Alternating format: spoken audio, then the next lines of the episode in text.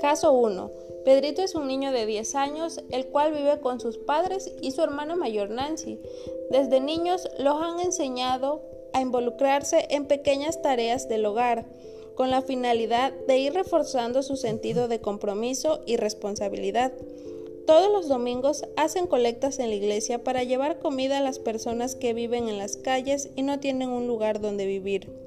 Su padre Juan siempre le dice a Pedrito que debe ser empático y solidario con los demás, porque todas las personas necesitan ser valoradas y respetadas por igual.